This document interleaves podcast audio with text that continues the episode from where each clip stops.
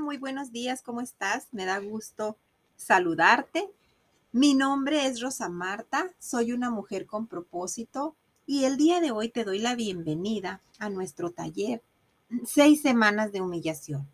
Semana 1, día 3. Y hoy vamos a ver el tema que se llama El centro de la humillación es la obra redentora de Cristo.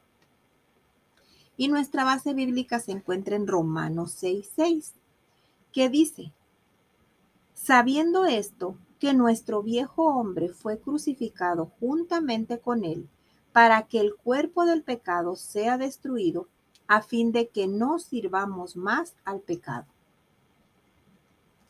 Aquí en esta palabra podemos observar, y ya lo sabemos, que Cristo crucificó nuestros pecados.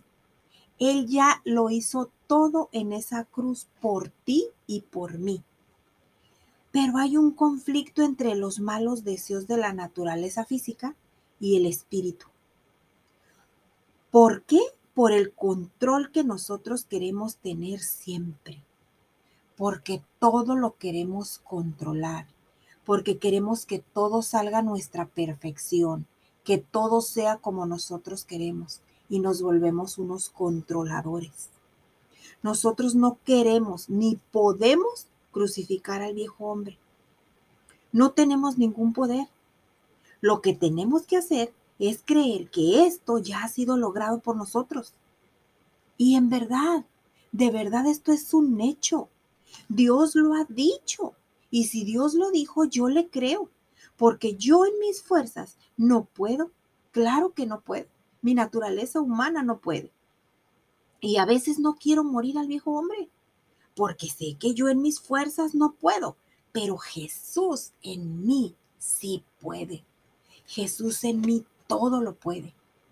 Solamente es cuestión de que yo le ceda mi voluntad para que, para que Él obre en mí. Pero ¿saben qué? A veces nuestro gran problema es que no queremos creerle a Dios. No le queremos creer. Porque una cosa es creer en Dios y otra cosa muy diferente es creerle a Dios. Y no queremos creer que ya fuimos redimidos, que ya fuimos comprados con sangre, que todos nuestros pecados sin dejar ni uno solito pendiente ya por la obra redentora de Cristo fueron pagados. No lo queremos creer, no lo queremos aceptar y seguimos sufriendo y seguimos batallando con nuestros problemas, sin entender en nuestra mente finita que Jesús ya lo hizo todo, absolutamente todo en esa cruz. Y en primera de Pedro, en el versículo Primera de Pedro capítulo 2, versículo 24 y 25, ahí nos explica bien clarito. En el versículo 24, nosotros, eh, eh, ahí, ahí dice esa parte y nosotros tenemos que ponernos a pensar. Nosotros repetimos con mucha frecuencia el pasaje que dice, pero por sus llagas yo he sido sanada. ¿Sí? Porque la palabra en, en 1 Pedro 24 y 25 dice, quien llevó él mismo nuestros pecados en su cuerpo sobre el madero, para que nosotros, estando muertos en pecado, vivamos a la justicia y por cuya herida fuiste sanados. ¿Cuántas veces nosotros hemos repetido esa frase? Señor, por tus llagas yo he sido sana. Pero realmente entendemos de lo que fuimos librados por el sacrificio de Jesús en la cruz? ¿De verdad lo asimilamos? Lo que Él hizo ahí en esa cruz por nosotros. Miren, yo a veces veo con mucha tristeza y pienso que muchos no comprendemos y por ello, por, por ello vivimos a veces vidas que giran solo en torno de nosotros, en nuestro ego, en nuestro yo, en complacernos y, a nosotros mismos, sin importarnos los demás. Si nosotros comprendiéramos el verdadero sacrificio de Cristo, que no fue solamente morir en la cruz, sino cargar con el pecado del hombre, entonces viviríamos vidas de obediencia y de devoción. En el versículo 25 nos dice, porque vosotros erais como ovejas descarriadas, pero ahora habéis vuelto al pastor y obispo de vuestras almas. Sí, nosotros fuimos ovejas que elegimos seguir un camino diferente. Decidimos descarriarnos del sendero, pero ahora el pastor ha vuelto. Su llamado se ha hecho evidente en nuestro corazón y confiamos plenamente en su cuidado, aún en medio de las dificultades y las pruebas. Sabemos que siempre, siempre estará con nosotros. Él lo prometió y si Él lo prometió, Él lo va a cumplir. Él dice, yo estaré contigo hasta el fin del mundo. Y es una promesa.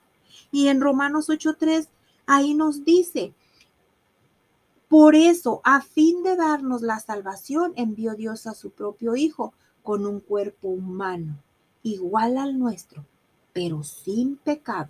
Y al entregarlo en sacrificio a causa de nuestros pecados, destruyó el dominio que el pecado ejercía sobre nosotros.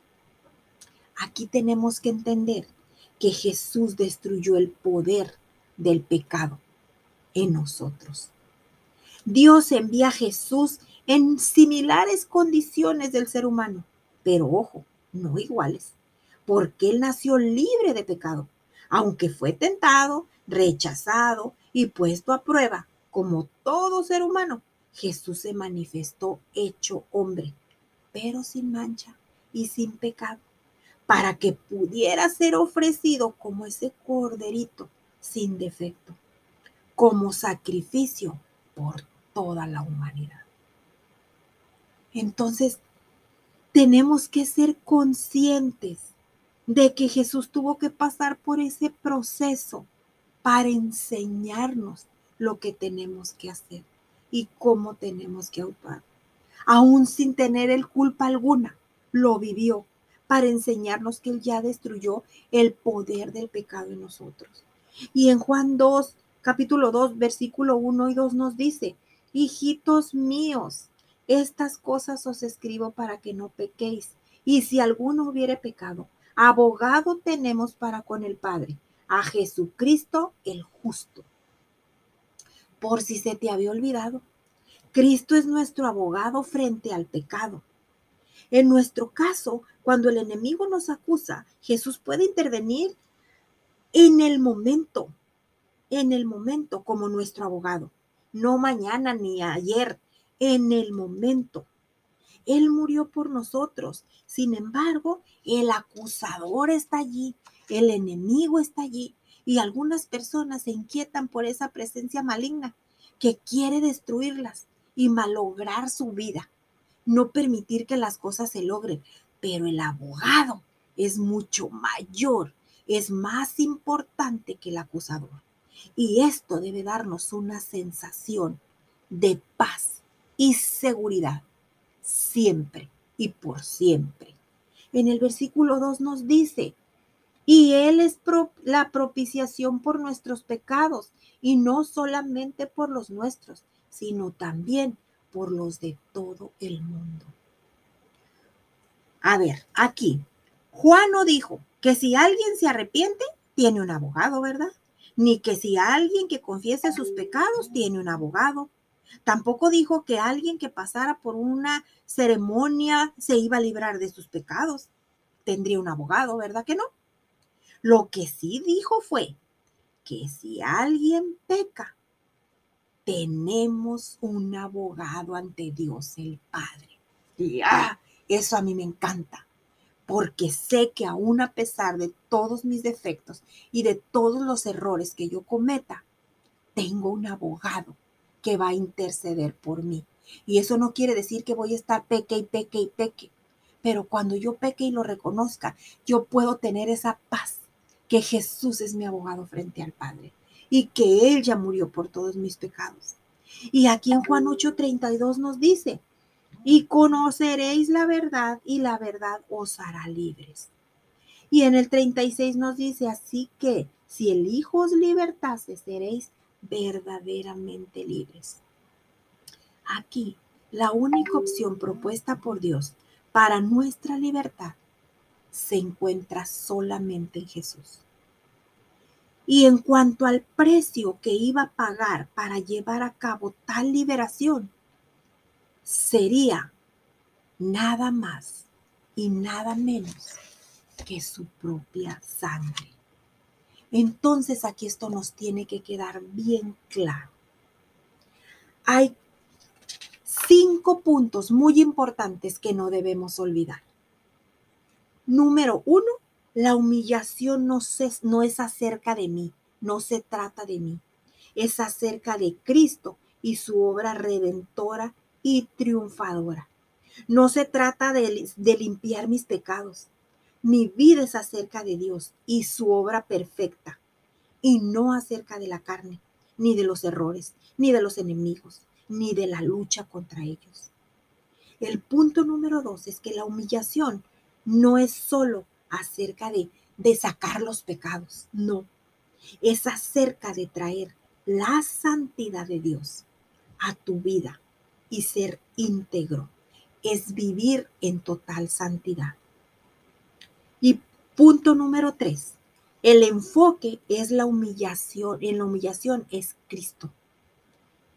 Cristo y sus virtudes, no nuestro yo y sus debilidades. Si la humillación gira solo en torno a nosotros y nuestros pecados, nos vamos a sentir muy mal. Porque el pecado maltrata, el, pecado acusa, el pecado señala, el pecado condena. Y Cristo no, Cristo te libera. Nosotros debemos morir a nuestro yo para que Dios se glorifique. Número cuatro, la humillación debe estar centrada en el amor y la gloria de Dios. Y no en el pecado, para no ser maltratados. El único enfoque debe ser Él. Él y nadie más. No debemos desviar nuestros ojos ni a diestra ni a siniestra. Nuestro único enfoque debe ser Él. Y el número cinco es que la humillación no se centra en el pecado o en la confesión, sino en la obra de Jesús que destruye el pecado.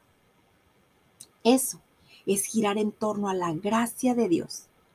Bajo todo ese esquema, mientras nos humillamos, nos alegramos al saber que Dios ha sacado a luz varios de nuestros pecados escondidos y nos ha limpiado y nos ha liberado. Esa es la diferencia cuando nosotros nos centramos en la obra perfecta de Jesús en la cruz y todos los beneficios que eso trae.